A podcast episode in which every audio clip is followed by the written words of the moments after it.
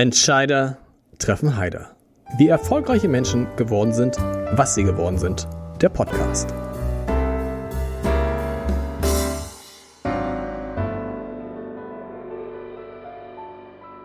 Herzlich willkommen. Mein Name ist Lars Heider und seit mehr als zwei Jahren habe ich diesen Podcast.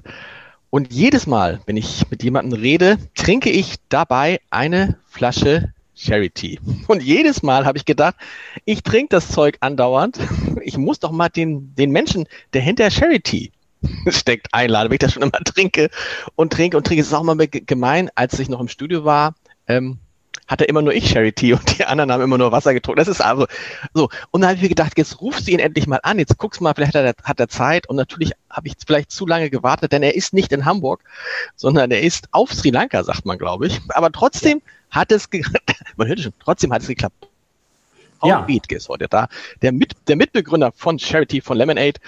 Und äh, lieber Paul, ich freue mich sehr. Und bevor wir gleich darüber sprechen, was du in Sri Lanka machst und ähm, bevor wir über eu eure wunderbare Zuckergeschichte sprechen, die ihr hattet mit Lemonade, kannst du mir kurz vorab einfach mal verraten, was ist da jetzt drin? Weil dann könnte ich mir das ja immer selber mixen, Charity, und auch meinen Gästen anbieten. Weil so schwer kann es ja nicht sein. Du hast es ja mal in der Küche einer WG entwickelt. Genau, richtig, ja. Ähm, es ist tatsächlich relativ einfach. Man äh, müsste den äh, richtigen Tee aus dem Hochland Sri Lankas äh, zu Hause stehen haben. Den kann ich dir gerne besorgen, wenn du es mal äh, real testen willst. Dann braucht man äh, ein, bisschen, ein bisschen frischen äh, Fruchtsaft, ähm, vielleicht bei Charity Black zum Beispiel Zitronensaft und dann ist noch etwas Agavensaft mit da drin der ähm, aus einer Bauernkooperative aus Mexiko stammt. Ähm, genau, wenn man das zusammenmixt in der richtigen äh, Menge, dann hat man eigentlich schon das, äh, was du so gerne magst. Aber was macht den besonderen Geschmack aus? Weil das, das ich will jetzt hier keine Werbung, ist das schon Schleichwerbung? Muss man eine Schleichwerbung-Banner machen? Aber es ist halt nicht so süß. Äh, es schmeckt aber teig und es schmeckt ja. nicht künstlich. Das sind ja so Sachen, die ich normalerweise mit Eistees nicht verbinde. Ja, tatsächlich äh, war die Idee damals, als ich aus Sri Lanka kam, eben eben Eistee wie hausgemacht zu, zu kreieren. Und das ist, das ist man einfach nicht, nicht mehr gewöhnt, weil das, was man so kauft in irgendwelchen anderthalb Liter Packungen, ist meist eben ein, ein Industriesirup, der aufgegossen wird mit, mit Wasser.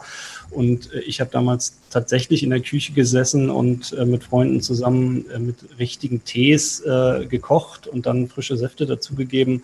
Und das ist ein bisschen tricky tatsächlich, das in der, ähm, in der Rezeptur zusammenzufügen mit den Ziehzeiten. Ähm, der Saft ähm, muss einen bestimmten Reifegrad und so weiter haben, also eine bestimmte Geschmacksnote. Da kann man jetzt auch nicht jeden Zitronensaft nehmen. Manche sind zu bitter, manche haben wieder andere Nebengeschmäcker. Ähm, aber ansonsten ist das keine Rocket Science. Ähm, schwierig wird es dann tatsächlich, wenn man das äh, in etwas größeren Mengen in Flasche füllen will, weil wenn man sich vorstellt, zu Hause äh, den Teebeutel kurz rausziehen oder, oder den Tee aus dem Teeei, das geht recht schnell und einfach, aber wenn man eben ähm, 50.000 Liter oder, oder mehr macht, ähm, dann ist es gar nicht so leicht, den Tee in der richtigen Minute komplett aus der Flüssigkeit ähm, zu bekommen und, ähm, und das dann eben äh, sozusagen so abzufüllen, dass es nicht nachzieht, dass es nicht bitter wird. Und da das kein Abfüller ähm, konnte und auch eigentlich äh, neben unserem äh, im Moment noch niemand so richtig kann, ähm, füllen lieber die meisten günstigen äh, Zuckersirup mit ein bisschen Teegeschmack in anderthalb Liter PET-Flaschen und verkaufen das als Eistee. Das ist ja übrigens auch ein großer Nachteil von Charity, dass es den nur in diesen kleinen Flaschen gibt. Warum gibt es nicht eine Literflasche? Gute Frage. Also wir sind tatsächlich dran gewesen. Wir wollten das eigentlich dieses Jahr ändern. Und ähm, dann hatten wir wieder so viele andere Projekte auf der Uhr, dass wir gesagt haben, komm, ein Jahr schieben wir es noch. Aber es ist tatsächlich Zeit, äh, daran zu drehen, weil wir öfter die Anfrage kriegen und Leute sagen, 0,33 ist total gut, äh, vielleicht für To Go und, und ja. wenn ich schnell was trinken möchte, aber für zu Hause, fürs Wochenende, für den Kühlschrank, ähm, für die Kinder, für die Familie ähm, ist das vielleicht nicht das beste Format. Wir arbeiten dran. Nächstes okay. Jahr gibt es Neues. Okay, oh, weil auch ökologisch, das ist es nicht sinnvoller zu sagen, wir kaufen, wir verkaufen eher große Gebinde, um, um das mal in der, in der Sprache zu sagen, also als immer diese kleinen Flaschen? Ja, ökologisch weiß ich gar nicht so genau. Also es sind ja alles Mehrwegflaschen, die wieder befüllt werden, ähm, mit relativ kurzen Transportwegen auch. Aber es ist sicherlich sinnvoll, das auch in anderen, an anderen Maßen anzubieten, damit, äh, damit die Leute nicht mit klöternden Einkaufswagen äh, nach Hause äh, kommen müssen. Ähm, das macht total Sinn. Wir sind da dran. Es ist natürlich immer nur sinnvoll ab einer bestimmten Menge, weil man sonst die ganzen Anlagen umstellen muss, neue Formate einstellen muss. Also sozusagen in der in dem, in dem großen Maßstab ist es nicht ganz so einfach, wie man denkt, ähm, gerade äh, mit Mehrwegprodukten. Aber wir sind dran und das wird kommen. Cool. Lass uns mal kurz über die Flasche sprechen. Sri Lanka kommt auch noch, keine Sorge, keine okay. Sorge. Aber lass uns, lass uns über die Flasche sprechen, ähm, ähm, weil das ist ja schon eine besondere Flasche. Das war von Anfang an klar, dass die Flasche so sein muss, dass man, wenn man nur die Flasche sieht, erkennt, welches Produkt das ist. Das, das lernt man dann von Coca-Cola. Ähm, tatsächlich äh, wollte ich gerne, dass die Flasche einfach anders aussieht als das, was, was, was man so gewohnt ist auf dem Markt. Ähm, und dann geht man die verschiedenen Flaschenformen durch, die es so gibt, ähm, die man, die man äh, sozusagen einkaufen kann. Wir wollten was Wiederverschließbares, weil es praktischer ist. Ähm, und dann haben wir mit schwedischen Designern zusammen, äh, die dann eben sozusagen diesen Keramik-Direktdruck ähm, kreiert haben, haben wir uns für diese Flasche entschieden, weil sie eben entgegen dieser Longneck-Bierflasche äh, ähm, dann doch heraussticht und anders ist und das dann im Regal, wo der, wo der Kunde sozusagen in kürzester Zeit entscheidet, was er will und dann sieht er, sieht er was Neues und das macht ihn dann vielleicht neugieriger, als wenn er in diesen ganzen Regalmetern noch wieder die Longneck-Flasche mit dem Papieretikett drauf sieht. Und da ist natürlich wirklich äh, sozusagen euer, eure Besonderheit, dass ihr kein Etikett habt. Das, genau. Also genau. eine wenigen, wobei das ist so eine Besonderheit ist, die euch jetzt zuletzt so ein bisschen Probleme auch gemacht hat mit dem Etikett. Das war jetzt eine sehr elegante Überleitung, oder? Ja, tatsächlich. Also vieles, was wir am Anfang, wo wir gesagt haben, das machen alle so, wir wollen das aber ganz anders machen, hat uns an bestimmten Punkt äh, in unserer Geschichte ein Problem bereitet. Genau, das letzte Problem ist jetzt eben unser, unser niedriger Zuckergehalt in unseren Produkten. Da kommen wir sicherlich noch zu. Und der ist verbunden mit den Etiketten. Wir haben eben keine Etiketten. Da ist sozusagen die Zutaten und alles, ähm, was wir nie ändern wollten, ist mit Keramikdruck auf die Flasche angebracht. Das hat ökologisch den Vorteil, dass wir nicht diese Etiketten, äh, die immer mit Leim versehen sind, sind, abmachen müssen und wegschmeißen müssen. Also auch Papieretiketten haben Leim, weswegen sie nicht kompostiert werden können. Das heißt, ob Papieretikett oder Plastiketikett ist sozusagen eigentlich gleich schlimm, weil beides muss verbrannt werden. Ähm, wenn man Keramikdruck nutzt, hat man dieses Thema nicht, dann kann man in einer Mehrweganlage 30 Mal die gleiche Flasche wieder befüllen und muss ah. kein einziges Mal ein Etikett entsorgen. Und sonst musst du halt auch immer, wenn du das, selbst bei Mehrweg müsstest du, ja, musst du die, musst das Etikett immer wieder abmachen, ne? Genau, das muss Und wenn es recycelst, muss es genau, muss auch getrennt, es muss immer getrennt werden, hat einen hohen Aufwand, wahrscheinlich auch einen hohen Energieaufwand dann. Genau, und es muss tatsächlich verbrannt werden. Das ist noch der große Nachteil. Also es ist kein Etikett, was man einfach wieder irgendwie in Recycelpapier geben kann, weil dieser Leim sozusagen nicht in einer, in einer Form da ist, der, der sozusagen in, in Recycelpapier ähm, verarbeitet werden kann. Das heißt aber auch, ihr seid relativ festgelegt, was da drauf steht, denn wenn ihr morgen entscheiden würdet, wir ändern, sagen wir, die Rezeptur, dann müsstet ihr wie viele Flaschen wegschmeißen, die gerade im Umlauf sind? Ich habe gar nicht nachgezählt, aber es sind viele Millionen. Viele Millionen. Und damit kommen wir jetzt auf dieses Thema, was ja, äh, was auch für euch eine, eine habe ich manchmal gedacht, ein großes Ärgernis, aber vielleicht auch eine tolle PR war, nämlich die Geschichte mit Lemonade. Es gibt ja nicht nur Charity, es gibt auch Lemonade, also eine Limonade. Und was ich bis vor kurzem gar nicht wusste, dass bis vor kurzem es in Deutschland einen Mindestzuckergehalt für Limonaden geben musste, wo ich immer, ich, ich suche ja immer eine Limonade, die möglichst wenig Zucker hat, aber nein, in Deutschland hieß es, 7% Zucker muss eine Limonade, Achtung, mindestens erhalten. Nicht sollte nicht mehr, sondern muss mindestens erhalten. Und da, vielleicht erzählst du es nochmal nett, die meisten kennen es, aber aus deiner, aus deinem, aus deinem Mund nochmal zu hören, was passierte dann? dann? Ihr seid schon einmal 2019 abgemahnt worden, ne? glaube ich, von der, von der Achtung von Verbraucherschützern. Das kommt ja noch hinzu. Verbraucherschützer haben euch abgemahnt, genau, weil richtig. ihr zu genau, wenig Zucker also, in der Limonade hatte. Genau, also so, so skurril das klingt, äh, es ist tatsächlich wahr. Wir kannten diese Regel gar nicht. Also ich hätte mir im Leben nicht vorstellen können, dass es eine Regel gibt, die vorschreibt, dass man mindestens einen gewissen Zuckergehalt in der Limonade verarbeiten muss, was natürlich völlig gegen jede Intuition geht. Und das ist uns das erste Mal in 2019, also Anfang 2019 auf die Füße gefallen. Da haben wir vom Hamburger Verbraucherschutz einen Brief gekriegt, und äh, da drin stand eben, Ihr Zuckergehalt ist zu niedrig. Sie müssen entweder den Zuckergehalt in Ihren Produkten erhöhen oder Sie müssen eben ähm, ja die, die Deklaration ändern. Es darf dann nicht mehr Limonade heißen. Dann haben wir in Summe fast drei, ja, zwei Monate, zweieinhalb Monate mit dem Verbraucherschutz diskutiert und versucht, dieses, diese absurde Geschichte vom Tisch zu bekommen und haben gesagt. Hatte sich da, denn, hatte sich da einer beschwert, ein Kunde? Das ist das nicht süß genug. Ah, das, wissen okay. das wissen wir bis heute nicht. Also die haben Proben gezogen, ob der Getränkeverband, sozusagen der, der Lobbyverband der, der Erfrischungsgetränke irgendwie gesagt hat, das, das kann doch nicht sein. Oder es sind Verbraucher, glaube ich nicht, weil in den, in den elf Jahren oder zehn Jahren unserer Geschichte davor hat sich noch nie ein Verbraucher beschwert und gesagt, ich bin völlig verwirrt, weil da ist so wenig Zucker drin. Wir haben eigentlich genau. immer Mails bekommen, ich finde es total gut, endlich mal ein Eistee und endlich mal eine Limonade mit wenig Zucker. Ähm, in die andere Richtung ging das nie. Also wirklich Hand aufs Herz. Wir haben keine einzige Beschwerde bekommen, bis auf diese Beschwerde eben dann vom Verbraucherschutz. Wir haben das erst so ein bisschen abgetan und dachten, das kann ja nicht sein, das werden die schon nicht machen und das werden die nicht durchziehen. Und dann haben sie uns eben richtig gedroht. Und dann war ich auf einer was Projekt. was, können die denn, was, können, was können die denn dann drohen? Ja, die, die gehen dann, äh, die, die drohen dann am, am Schluss gerichtliche Schritte ähm, an und sagen, äh, wir, werden, wir werden gegen sie vorgehen in der Sache. Und, Aber kannst du denn äh, nicht sagen, sagen Sie mal, äh, ich weiß nicht, ob es ein Mann oder eine Frau war, jetzt mal unter uns, normaler Menschenverstand? Haben wir wochenlang gemacht. Haben wir wochenlang ja. gemacht und irgendwann rief mich Felix an, mein, mein Kompagnon. Ich war gerade in Sri Lanka auf einer Projektreise und sagte, so, wir kommen damit nicht mehr weiter, was sollen wir jetzt machen? Und dann haben wir entschieden, eigentlich ist unsere letzte Ausfahrt, dass wir den Fall an die Öffentlichkeit geben, mhm. weil ich gesagt habe, ich akzeptiere das nicht. Ich tue nicht mehr Zucker in ein Produkt, was gerade ähm, davon lebt und deswegen gut ist, weil es gesünder ist. Ähm, das machen wir nicht. Dann, dann lass uns das an die Presse geben und wir gucken mal, was passiert. Das war 2019. Dann gab es ja Pressewirbel und, und viele haben gesagt, die spinnen doch. Ähm, dann hat die Politik ist in, in, gewisser Weise zurückgerudert und hat gesagt, okay, das scheint eine alte Regel irgendwie aus Berlin zu sein, die gucken wir uns nochmal an. Dann haben wir gehofft, dass es Ruhe gibt und witzigerweise ist dann genau ein Jahr später, also in 2020, wieder das Gleiche passiert, wieder der Verbraucherschutz, aber diesmal aus Bonn hat uns einen Brief geschrieben, identisch wie 2019. Sie müssen mehr Zucker da rein tun und so weiter und so fort. Ähm, und das haben wir dann gleich weitergeleitet und haben Frau Klöckner eben eine, noch ein kleines Denkmal ähm, gesetzt äh, aus Zucker. Aus Zucker? Oh, genau. genau, genau. Und haben das, äh, ja, haben das eben wieder thematisiert. Aber dann muss man nochmal sich echt fragen, was ist das? Das merkt man ja auch in der Corona-Pandemie jetzt. In diesem Land, wenn es eine Regel gibt, dann gibt es eine Regel. Wenn die noch so bescheuert ist und noch so widersinnig, ja. dann wird die, oder? Das, also das, ich finde, das macht einen so ein bisschen, äh, macht einen so ein bisschen sprachlos, weil umgekehrt reden, reden wir über Lebensmittelampeln, wir reden darüber, dass die Leute sowieso zu viel Zucker zu sich nehmen.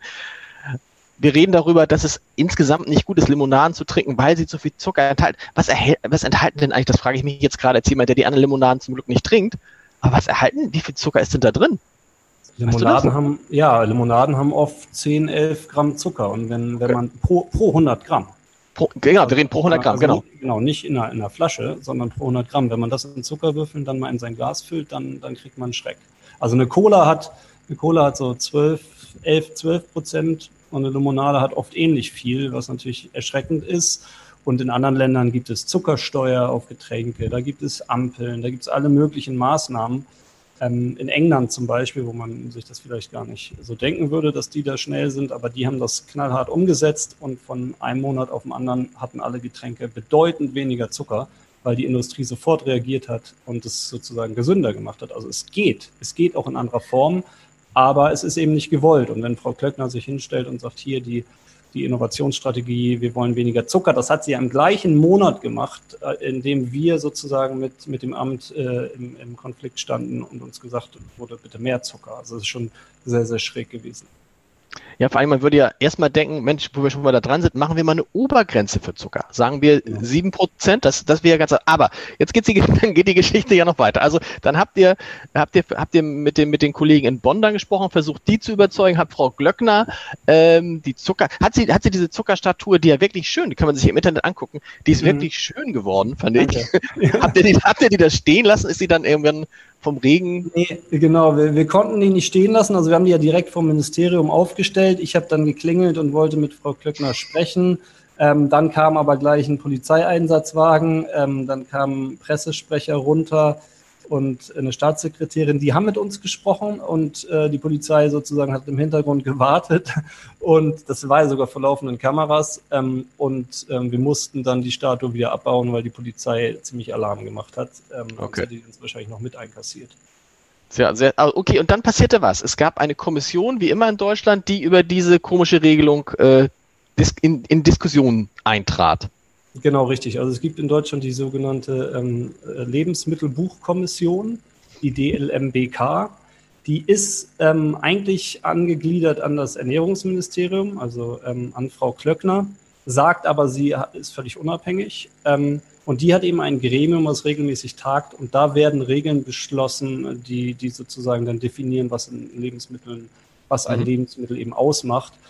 Und nach dem zweiten Eklat äh, hat uns diese Kommission ähm, gesagt, ja, kommen Sie doch mal mit in die Kommission und hören sich an, was da passiert. Also wir haben, wir haben im letzten halben Jahr mehrere, also alle Sitzungen von dieser, von dieser Kommission äh, angehört und, und, und haben versucht ähm, zu verstehen, was da eigentlich passiert.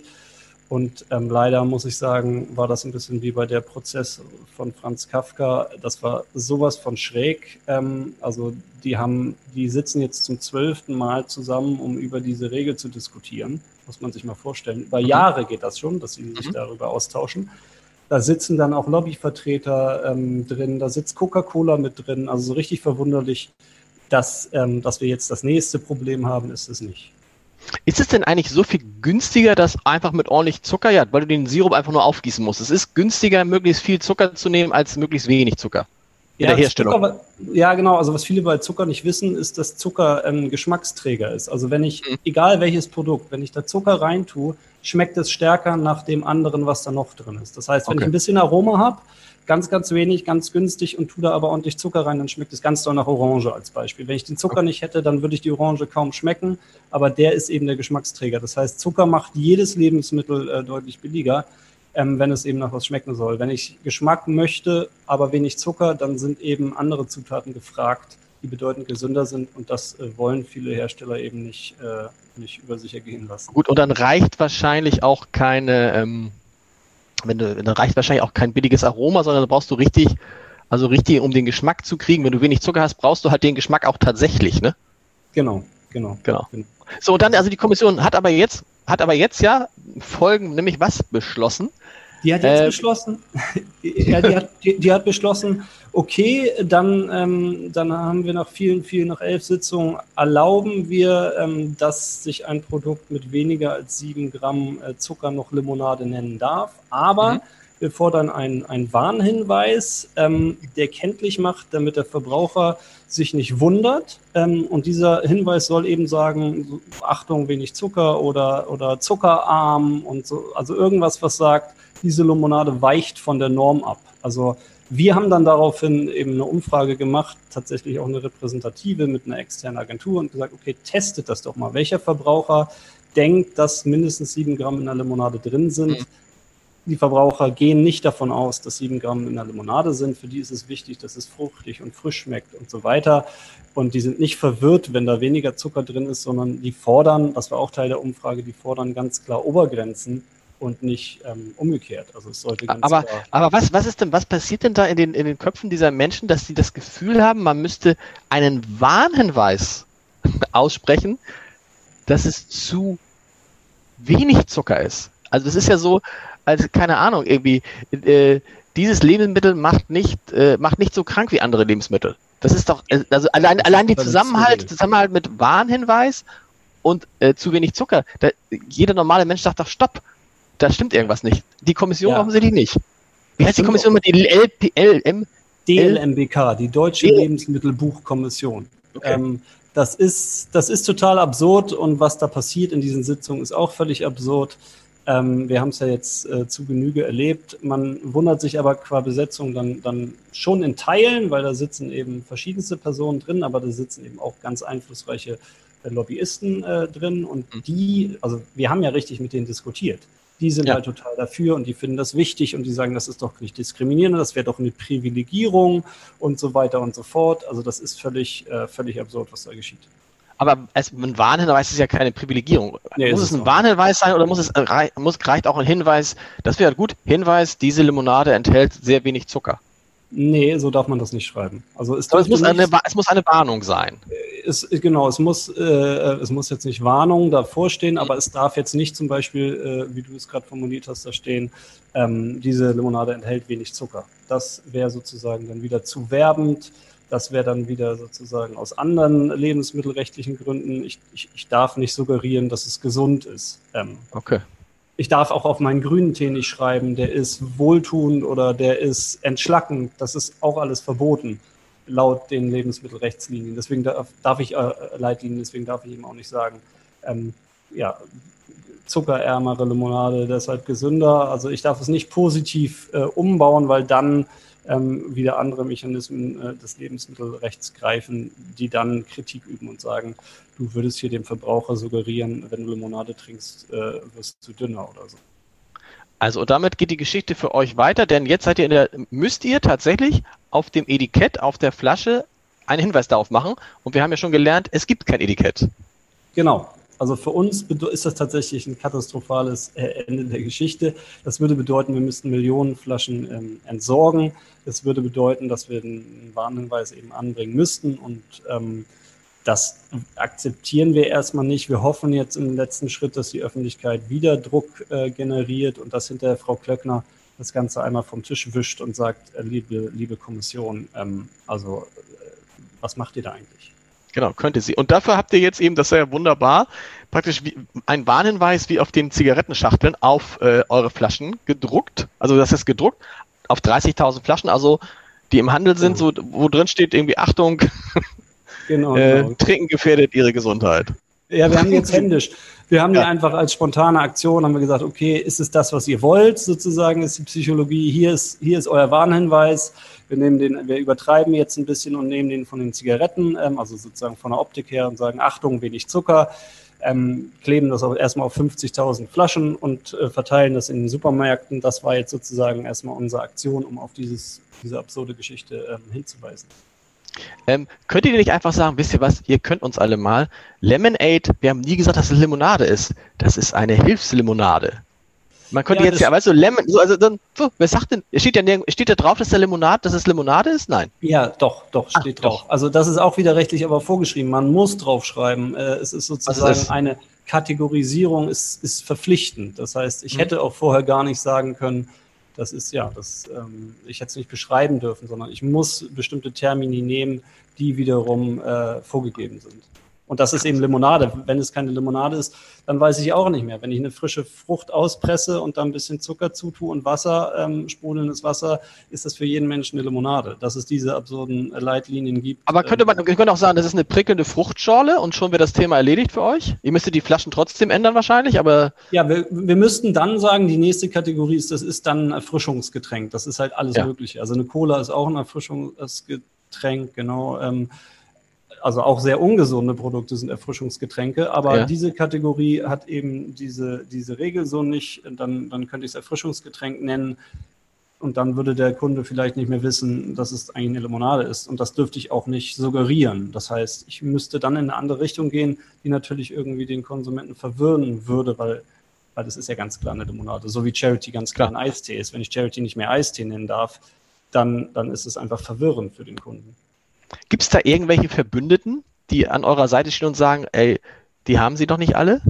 Ja, tatsächlich. Also als wir diese Aktion gebracht haben, haben, haben einige sozusagen Hashtag Solidarität ähm, und haben auch Sticker auf ihre Produkte aufgebracht. Okay. Ähm, genau, das, das waren dann sozusagen noch kleinere Player als wir. Also wir sind ja auch nicht besonders groß, aber, aber eben aber auch schon größer als andere, die jetzt neu auf den Markt kommen und haben sich dem angeschlossen und gesagt, die, die spinnen doch. Und in anderen Lebensmittelbereichen gibt es durchaus auch da Solidarität, aber ähm, nicht auf der größeren Ebene, dass man irgendwie so einer, so einer Coca-Cola-Führungsebene in so einer Lebensmittelbuchkommission wirklich Parodie bieten könnte. Und kann man nicht einfach mit Julia Glöckner mal ein Charity oder ein Lemonade trinken und sagen, Frau Glöckner, unter uns? Wir haben es probiert. Wir haben es probiert. Also wir haben, wir haben tatsächlich versucht, ja auf der Ebene Kontakt zu finden. Frau Klöckner selber hat, hat, hat nie reagiert. Ähm, die waren tatsächlich sehr, sehr seltsam unterwegs, als wir da vor der Tür standen. Wir haben es schriftlich versucht. Wir sind da nicht weitergekommen. Aber ich hoffe sehr, dass sie das kippen wird. Aber ähm, die Hoffnung stirbt zuletzt. Ähm, viel weiteres bleibt uns in der Sache bisher nicht. Und dann könntet ihr dagegen nochmal zum Beispiel rechtlich vorgehen? Oder gibt ja, es irgendeinen so Punkt, gibt es irgendeinen ja. so Punkt, wo ihr, wo ihr jetzt, wo dann jemand sagt, entweder ihr nehmt das jetzt oder ihr dürft es nicht mehr verkaufen? Nee, wir, wir könnten einfach uns sozusagen ähm, trotzig hinstellen und sagen, äh, machen wir aber trotzdem. Und dann mhm. müß, müssten die rechtlich gegen uns vorgehen. Dann würde es okay. eine einstweilige Verfügung geben, dann würden die vor Gericht gehen und so weiter. Und dann könnten wir sagen, ja, ähm, wir sehen das nicht ein, lieber Richter, gucken Sie sich das doch mal bitte an, das kann nicht ernst sein diesen Schritt wäre ich auch bereit zu gehen, weil ich, mhm. weil ich mir nicht vorstellen kann, diese Lebensmittelbuchkommission soll eigentlich eben Leitsätze formulieren. Das heißt, das ist kein Gesetz, sondern das ist eine Vorgabe, nach dem sich der Verbraucherschutz dann richtet, aber es eben, eben nicht sofort rechtlich bindend. Das heißt, ein Richter kann hinterher schon noch sagen, wenn wir verklagt werden, ich finde das nicht verwirrend für den, für den Konsumenten, dass diese Limonade weniger Zucker hat ähm, als andere Limonaden. Ich finde das eigentlich ganz gut. Ähm, dieser Leitsatz macht für mich rechtlich gesehen keinen Sinn. Das ist keine Verbrauchertäuschung. Ähm, ich lehne euren, euer Gesuch hier als Lebensmittelbuchkommission ab.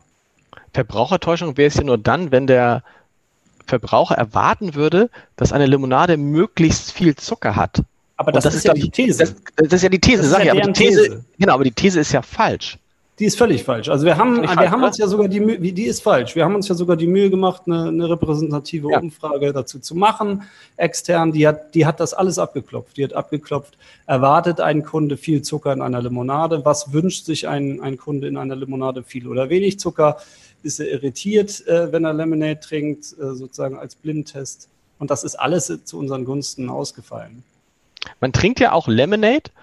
Das gilt vielleicht galt oder gilt vielleicht auch für Bionade, also für, für so Bio-Limonaden, weil man eben sagt, oh, ich habe das Gefühl, dass da tue ich meinem Körper äh, nichts Gutes weiß, äh, etwas Gutes weiß ich nicht, aber weniger Schlechtes an. Das ist doch das Prinzip. Ja. Ich habe jetzt nie darauf geachtet, wie viel Zucker da drin ist, aber ich habe immer gedacht, naja, das sind, äh, das ist irgendwie Bio, das ist für einen guten Zweck, das ist ähm, nicht also nicht ohne, ohne Konservierungsstoffe, ohne künstliche Farbstoffe, ohne Aromen, so. Genau. Deshalb trinkt man das doch.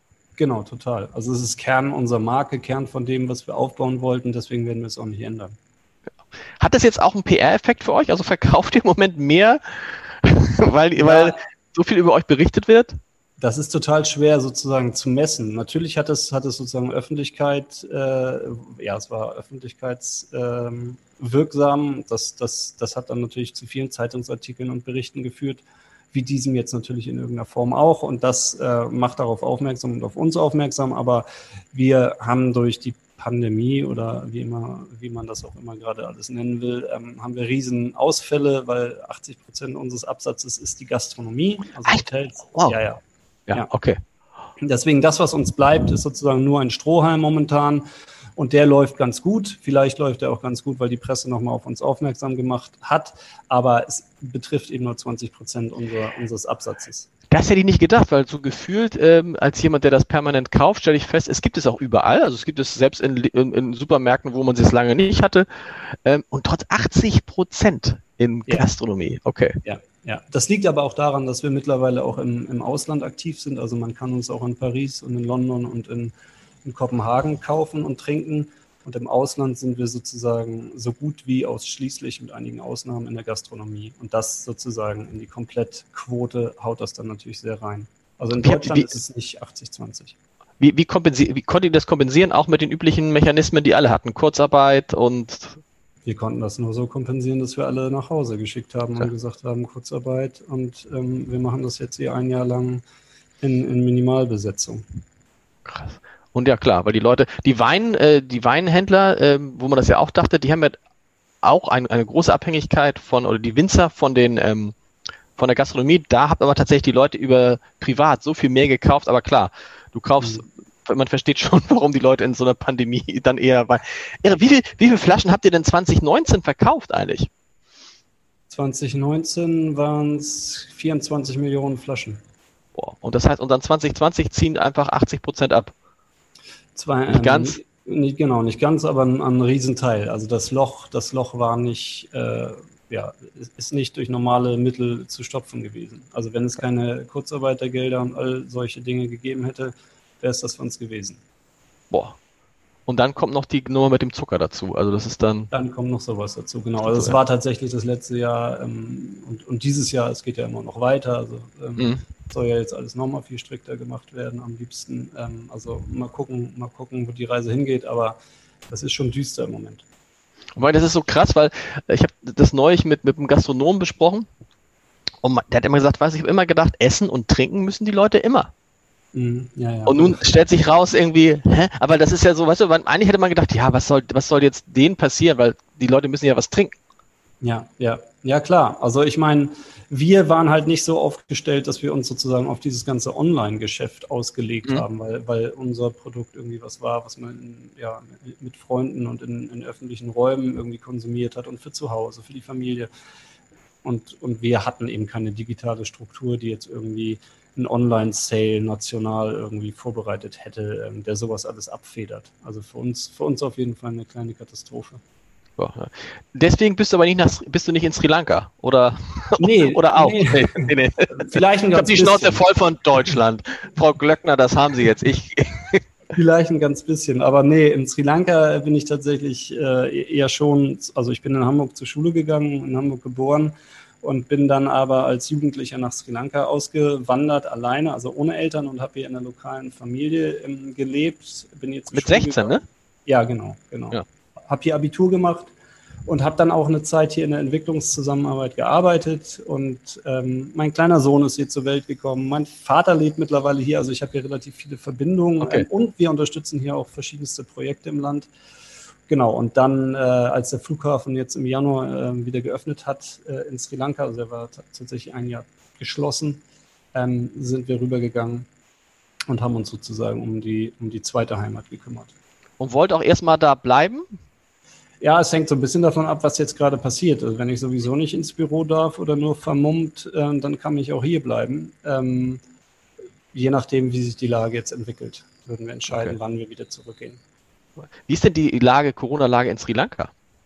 Hier ist es ähm, ja sehr milde. Also es gibt, es gibt in Summe 490 äh, Verstorbene äh, als, als Resultat ähm, jetzt über, über mehr als ein Jahr äh, gesehen. Ähm, trotzdem ist Maskenpflicht überall in der Öffentlichkeit. Ähm, aber ja, also die, die, die wirklichen ähm, Effekte sind, sind nicht so wie in Europa und ähm, es gibt auch noch viele andere Themen, die hier in der Presse diskutiert werden. Ja, bei uns ja. Wir gucken mal, aber es, es, in Hamburg haben, wir haben es gerade äh, für Hamburg ausgerechnet, ähm, gibt es jetzt die Ansage, dass Mitte Juli, Ende Juli wahrscheinlich 80 Prozent der Impfwilligen geimpft sind. Das heißt, dann müsste das ja, müsste das Schlimmste vorbei sein. Aber das heißt für euch auch nochmal tatsächlich so ein halbes Jahr, was verloren ist, ne?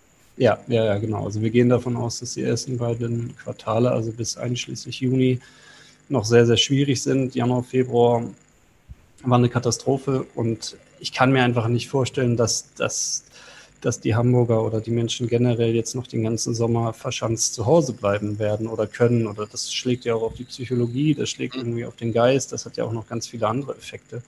Ähm, ich hoffe sehr, dass sozusagen mit dem, mit den äh, Vögeln, die aus dem Süden zurückkommen und, und dem Sommerleben sich auch sozusagen das öffentliche Leben wieder, wieder äh, aktivieren lässt. Und das wäre dann für uns natürlich ähm, ja, sehr, sehr hilfreich. Weil die Sommermonate, also ab wann ist sozusagen eure Hauptsaison? Das ist ja Januar, Februar wahrscheinlich eher nicht, sondern es geht dann wahrscheinlich im, im Mai los und dann bis Ende Oktober so? Ja, eigentlich ist unser stärkster Monat immer Mai.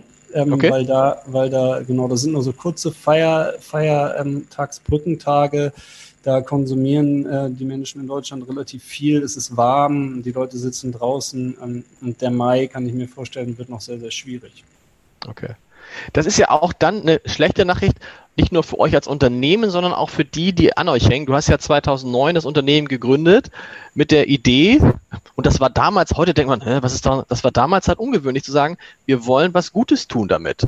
Normalerweise, ja, ich glaube 2009, normalerweise hast du wahrscheinlich damals von vielen den Rat gekriegt, wenn du was Gutes tun willst, dann gründe einen Verein.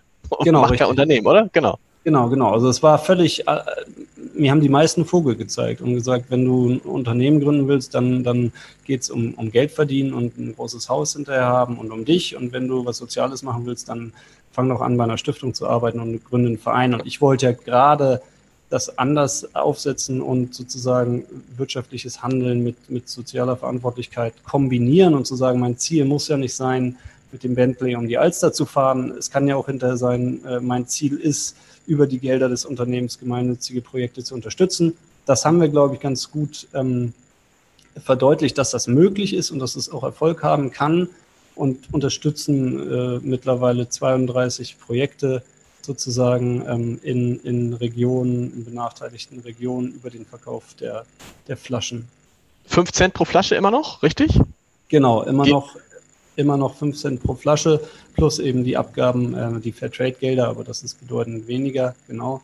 Und darüber sind jetzt 5 Millionen Euro, über 5 Millionen Euro, fast 6 zusammengekommen. Ähm, und es wird natürlich stetig äh, bis auf jetzt, also über die Jahre wurde es immer mehr. Corona war ein Riesendip und wenn wir das äh, jetzt überleben sollten, alle, dann äh, äh wird es vielleicht ähm, jährlich dann, dann eben immer noch ein größerer Beitrag. Machst du dir denn Sorgen, dass es ähm, das Unternehmen, so wie es es vor Corona gab, hinterher nicht mehr geben könnte? Oder kommt das alles automatisch zurück, wenn die Pandemie vorbei ist? Also meine These ist, dass die Leute ähm, sich sehr wünschen, wieder im Park zu sitzen und wieder sich mit ihren Freunden in der Öffentlichkeit mhm. zu treffen. Klar. Ich glaube, die, die Leute haben jetzt nicht, äh, also diese neue Normalität, die da, die da irgendwie proklamiert wird, an die glaube ich nicht so richtig. Die hat sich jetzt natürlich bedeutend länger gehalten, als ich es angenommen hätte. Also ich hätte auch damals nicht gedacht, dass das über ein Jahr gehen wird. Ähm, aber mhm. ich glaube, sobald äh, sobald gesagt wird, ihr dürft jetzt wieder ähm, raus, werden die Leute auch rausströmen und werden sich äh, hoffentlich auch wieder in die Arme fallen und, und das Leben genießen. Und ein, eine, eine Flasche, ähm, eine Flasche mitnehmen. Wir haben gerade gesprochen, das, ja. wir haben gerade gesprochen darüber, dass das damals ungewöhnlich war. Ähm, heute fast normal, ne? Man hat das Gefühl, also das stimmt ja. jetzt nicht übertrieben, aber das Gefühl, es gibt kaum noch Unternehmen, die nur gegründet werden, um Profit zu machen, sondern alle haben irgendwie sei es nur in Teilen, noch einen guten Zweck dahinter. Ja, tatsächlich, was, was, was mich total freut, weil, weil es mein Ziel war, zu zeigen, dass es sozusagen geht und dass es, dass es gut kombinierbar ist. Eben entgegen dieser Annahme in 2009, dass alle gesagt haben, dass das Unternehmertum und soziales Handeln ähm, hat keinen direkten Zusammenhang. Du kannst gerne einen Verein machen, wenn du sowas machen willst. Also da das Gegenteil zu beweisen ähm, oder, oder, oder ja, äh, zu zeigen, ähm, ist, glaube ich, ein großer Erfolg. Und ich freue mich total, das ist mittlerweile, ich will jetzt nicht sagen Hygienefaktor, aber die meisten, die was Neues starten und gründen, die wollen sowas auch machen. Mhm. Das liegt nicht an uns, aber, aber äh, sicherlich haben wir in irgendeiner Form zu, diesem, zu dieser Richtung mit beigetragen, dass, dass es denkbar geworden ist und dass viele junge Leute, die sagen, ich, ich starte jetzt was Neues, ähm, auch einen Beitrag leisten möchten. Also es ist ein, ja, es ist ein Riesentrend geworden und äh, das hat sich jetzt auch schon über Jahre gehalten. Ich glaube, das reißt nicht mehr ab.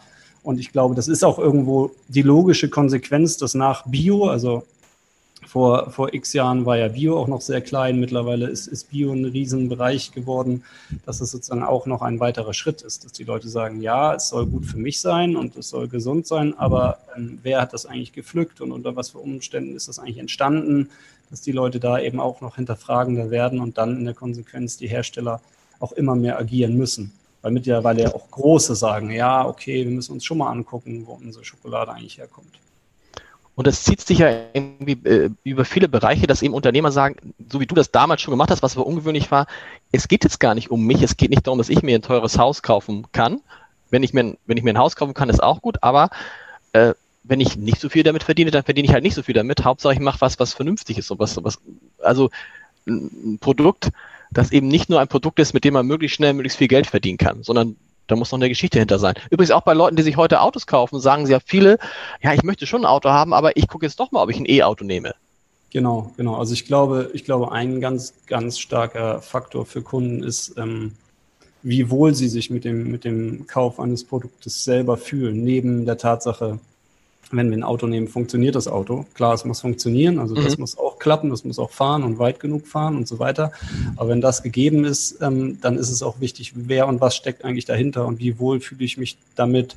Kann ich das in meinem Umfeld irgendwie gut kommunizieren und oder habe ich ein schlechtes Gewissen damit, weil ich weiß, das, ist, das sind eigentlich Räuber, die dahinter stecken. Wie ist es für dich selber?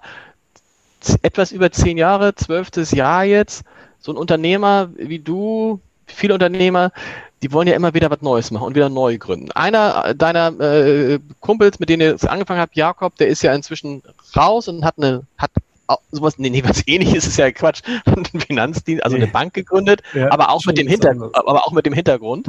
Wie ist es bei dir, dass du denkst, oh, ich hab, du hast ja hast du noch so viele Ideen und sagst, ich würde eigentlich gerne noch oder nicht? Ja, also in dem, in dem Bereich, in dem wir agieren, also in dem Lebensmittelfeld, ähm, da ist noch total viel Spielraum auch für Neues. Da mhm. werden auch noch von uns neue Dinge kommen. Also äh, im Herbst äh, das ist sozusagen noch unter Verschluss, aber im Herbst gibt es auch nochmal einen, einen Wurf mit einer, mit, einem neuen, mit, einem neuen, mit einer neuen Produktreihe. Deswegen haben wir die, die Literflasche sozusagen, die du ah. angesprochen hast, auch nicht gemacht, weil wir das andere Projekt vorbereitet haben. Aber auch genau. im Getränkebereich? Hm, ja, wenn man so will, ja. Ja, Aha, man also kann Tee. es trinken. Also Tee. man, man kann, kann es trinken. Man kann es auch trinken, den Schokoladenpudding. Okay. Ja, so ähnlich. Okay. Ja, also, das nee, heißt, also, genau, das, das wird weitergehen und ich werde in dem Feld äh, bleiben. Es macht mir total Spaß. Mir macht die Projektarbeit total Spaß. Ähm, wir besuchen ja jedes Jahr auch alle Projekte selber. Wir haben, wir haben eben ein Team, was sich darum bemüht. Unsere Mitarbeiter fahren und pflücken selber Tee und ähm, es macht mir nach wie vor Spaß. Aber es ist schon richtig, wie du sagst, äh, einem kribbeln immer mal wieder ähm, äh, die Hacken und ähm, man will irgendwie das nächste Level ähm, erreichen und das sind dann teilweise neue Märkte, also Auslandsmärkte, das mhm. sind dann neue Produktreihen. Beides soll ähm, weitergehen. Was ist für dich aber ein nächstes Level? Für den, äh, für den einen Unternehmer ist das nächste Level, äh, keine Ahnung, ich will in DAX kommen oder ich will irgendwie mein Gehalt soll sich verdoppeln oder meine Mitarbeiterzahl, neulich Unternehmer gesagt, wir wollen jetzt 50 Prozent mehr Mitarbeiter. Alles keine Ziele für, für dich, oder? Was ist das nächste Level? Ja, das ist eine gute Frage. Ich habe irgendwie kein nächstes Level. Also ich möchte, ich möchte zeigen, also nicht so, dass ich sage, äh, Zahl X muss erreicht werden. Ich möchte gerne uns als Marke global ähm, positionieren. Also ich möchte, im Moment sind wir, wir, wir, kommen aus Hamburg, wir haben in Hamburg angefangen und ähm, das ist auch total schön, wie sich das entwickelt hat. Aber mit Lemonade und Charity, das sind ja beides Marken, die einen englischen Namen tragen. Das ist ein Konzept, was sicherlich international auch total ähm, ja, äh, immer mehr Befürworter findet. Und deswegen sehe ich das als nächstes eben auch in den USA. Ich sehe das auch im asiatischen Markt und so weiter und so fort. Also ich möchte gerne aus der, wenn du sagst Next Level, ist für mich sicherlich, ähm, dass wenn du deinen nächsten Urlaub äh, in Kalifornien äh, machst oder nach Japan fährst, ähm, dass du das am Flughafen in Dubai und in Japan und in Kalifornien ähm, auch äh, zu deinem Kaffee dazu kaufen kannst. Ähm, du musst noch mal erklären, in wie vielen anderen Ländern gibt es dieses Zuckerproblem gerade aktuell? In keinem einzigen. Also Was, verrückt? Das gibt's, ja, das gibt's ja gar nicht. Tatsächlich. Das ist ein Phänomen. ja, wenn, genau. das, wenn, du das, wenn du das Menschen in anderen Ländern erzählst von euren aktuellen äh, Problemen, wie reagieren die dann? Die verstehen das nicht. Also tatsächlich äh, fragen die dann nach, weil sie denken, ich habe ihnen nur die halbe Geschichte erzählt, weil sie sagen, ja, aber es kann ja nicht das, was sie verstanden haben, was die ganze Geschichte ist, mhm. das kann ja nicht so sein. Also es ist wirklich, das, das trifft auf völliges Unverständnis und am Ende schütteln die alle mit dem Kopf und sagen, okay, also ihr habt wirklich Probleme. Ja, und das zeigt sich, glaube ich, auch so ein bisschen in dieser Corona-Krise, dass wir es halt auch deswegen nicht in den Griff kriegen, weil wir es da sehr mit der, was habe ich jetzt gehört, wenn man geimpft wird, muss, glaube ich, muss ein Arzt sieben Unterschriften leisten. Ich weiß nicht, ob der Arzt oder Mann gemeinsam mit sieben Unterschriften. Oder denkst du, das könnte natürlich an der Geschwindigkeit so ein bisschen was, ähm, äh, so ein bisschen was verändern? Ja, also es ist. Ähm Gibt es da eigentlich irgendwie Unterstützung? Kann da nicht mal, kann nicht mal Peter Tschentscher dann irgendwie eingreifen und sagen, mal Frau Glöckner anrufen oder Olaf Scholz? Alles Leute, die du kennst. Olaf Scholz hat euch ja damals ausgezeichnet beim Gründerpreis. War es Olaf ja, Scholz? Ja, das war ja. Olaf Scholz. Der hat uns sogar auch, ähm, der hat uns auch besucht. Also der war schon bei, bei, bei uns im Büro. Wir haben schon zusammen Kaffee getrunken. Äh, wir haben nämlich damals, als die Flüchtlingskrise in Anführungsstrichen, mhm. also damals wurde es so genannt, als das sozusagen auch in Hamburg seinen Höhepunkt hatte, hatten wir unser Büro umgebaut als Re Refugee Welcome Center. Mhm. Ähm, und da kam dann auch Herr Scholz, weil er wissen wollte, was machen die da eigentlich. Ähm, genau, aber bisher ähm, ist da nichts gekommen. Wir könnten sicherlich nochmal einen Versuch starten ähm, und uns äh, irgendwie Hilfe suchen. Aber ich habe tatsächlich schon mal äh, bei Herrn Scholz, weil ich auch seinen Kontakt durchaus habe, ähm, äh, an der Tür geklopft, aber da kam keine Antwort. Also ähm, bin ich da nicht so hoffnungsvoll. Ja, weil die im Moment wahrscheinlich, weil die im Moment andere Probleme haben. Ich drücke die Daumen, dass das irgendwie noch äh, sich zum Guten wendet. Ähm, wir haben noch eine Frage offen gelassen, ist mir aufgefallen. Was die die unter die ähm, Projekte, die ihr unterstützt. Das heißt, die kriegen im Moment natürlich auch deutlich weniger Geld. Ja, Anders geht es nicht. Ja, das ist total, äh, das ist total schwierig. Also all unsere Projekte ähm, sind sozusagen äh, weiterhin unterstützt worden durch uns. Äh, wir haben sozusagen unsere Finanzmittel so verteilt, dass die nicht darunter gelitten haben. Ah, okay. haben. Ja, also genau, das war, das war key für uns, dass wir da niemanden fallen lassen. Das hat bedeutet, dass wir keine neuen Projekte mehr starten konnten. Also es ist nichts dazugekommen was wir vorher aber auch nicht unterstützt haben. Und es sind die Projekte bei uns geblieben und weiter versorgt worden, die auch vorher versorgt wurden. Die hatten natürlich oft auch geringeren sozusagen Finanzbedarf, weil sie auch alle nicht mehr aus dem Haus durften und Stimmt. entsprechend auch gar keine Projektarbeit mehr leisten konnten. Das heißt, ähm, das normale Budget wurde auch etwas geringer, aber klar war für uns, dass das ist äh, sozusagen unsere DNA, dass die Projekte ähm, unterstützt werden und dass wir das mit allen Mitteln auch weiterhin realisieren müssen und wollen. Und äh, dann haben wir eben verschiedene Töpfe ähm, ja, das heißt aber, das klingt aber auch so, dass ihr jetzt nicht noch selber Kredite aufnehmen musstet, sondern dass ihr habt praktisch wie so viele im Moment dann von den Rück. Ich habe überlegt, die Rücklagen irgendwie am Ende dieser Pandemie werden wahrscheinlich in allen Unternehmen und überall sämtliche Rücklagen aufgebraucht sein. Ne? Selbst bei solchen Unternehmen wie dem Miniatur Wunderland von den Brüdern Braun, die sagten, wir hatten einen richtig fetten Topf, ich glaube etwas über vier mhm. Millionen, aber der wird mhm. dann alle sein, leer sein. Ja, bei uns, genau. Wir hatten keinen fetten Topf. Also, so, ähm, klar, aber, der, klar. Genau, genau, wir mussten tatsächlich äh, Kredite aufnehmen und so weiter. Also es ist auch, es ist tatsächlich bei uns relativ brenzlig, weil wir eben so stark mhm. getroffen wurden und nicht den, den großen Honigtopf hatten. Ähm, aber hätte uns das ein Jahr vorher äh, oder wäre uns das ein Jahr vorher passiert, wäre es das gewesen. Ähm, ah. Das ist klar, genau. Also wir waren tatsächlich in der Situation März äh, 2020, die bedeutend besser war als ein Jahr vorher. Ähm, Weil 2019 so ein gutes Jahr war, ne? Genau. genau. 2019 war tatsächlich gut, auch für uns gut. Und 2018 und so weiter war aber, war aber alles noch recht schlecht. Ähm, insofern hatten wir diese Kurve gerade ganz gut genommen. Und es hat uns, wenn man so will, an der Stelle erwischt, ähm, ja, wo es auf jeden Fall besser war als ein Jahr vorher. Aber wir haben, wir haben nicht den dicken Puffer.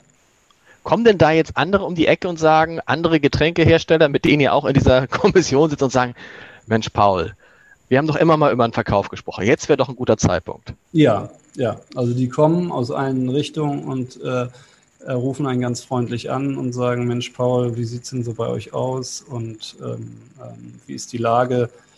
Und versuchen das natürlich so ganz, ganz freundlich und subtil irgendwie zu verkaufen. Aber es ist klar, die rufen dich sonst nicht an. Äh, die kommen von größeren Firmen, die wollen natürlich abklopfen, ob da irgendwie eine Bereitschaft ist. Aber die Antwort da war immer klar und ist, ist auch, auch in der Situation, ja gut, die, die denken natürlich jetzt, wer weiß jetzt, so niedrig ist der Preis wahrscheinlich nie wieder. Ja. Ähm, aber war bei dir auch nie so das Gefühl, oh, bevor ich mir diesen ganzen Kram und dieser, mit dieser, mit diesem, mit der Zuckerlobby und mit den Gesetzen und mit Corona, dann eben gut. Tschüss. Ja, ich kann nicht, also nein, ich habe ich hab das abgelehnt, auch weiterhin, aber ich kann nicht leugnen, dass es sozusagen ein ermüdendes Jahr war. Also wo ich mich mhm. manchmal gefragt habe, was mache ich hier eigentlich? Jede Woche gibt es eine neue Regel für ein anderes Bundesland, für ein anderes Land. Wir haben ja noch verschiedene Standorte sozusagen in Europa, wo wir kleine Minibüros haben. Dann entscheidet Boris Johnson was, dann entscheidet der Nächste was und wir müssen immer gleich darauf reagieren und äh, sind in einer wirklich schwierigen Situation da gab es schon Momente, wo ich irgendwie dachte, was, äh, was machen wir hier eigentlich? Mhm. Das, wird, das wird nicht gut gehen für uns, weil wir eben so abhängig von diesem Bereich sind. Aber ähm, an Verkauf tatsächlich habe ich auch während dieser Phase nicht gedacht. Ich habe weiterhin daran geglaubt, ähm, dass wir das schaffen. Ähm, wir werden das irgendwie schaffen. Ähm, es war total schwierig und, und irgendwie ermüdend, aber ich denke, die Kurve wird auch wieder hochgehen. Paul, vielen Dank für das Gespräch. Viel Freude noch wenigstens in, in Sri Lanka und schöne Grüße. Danke, danke. danke.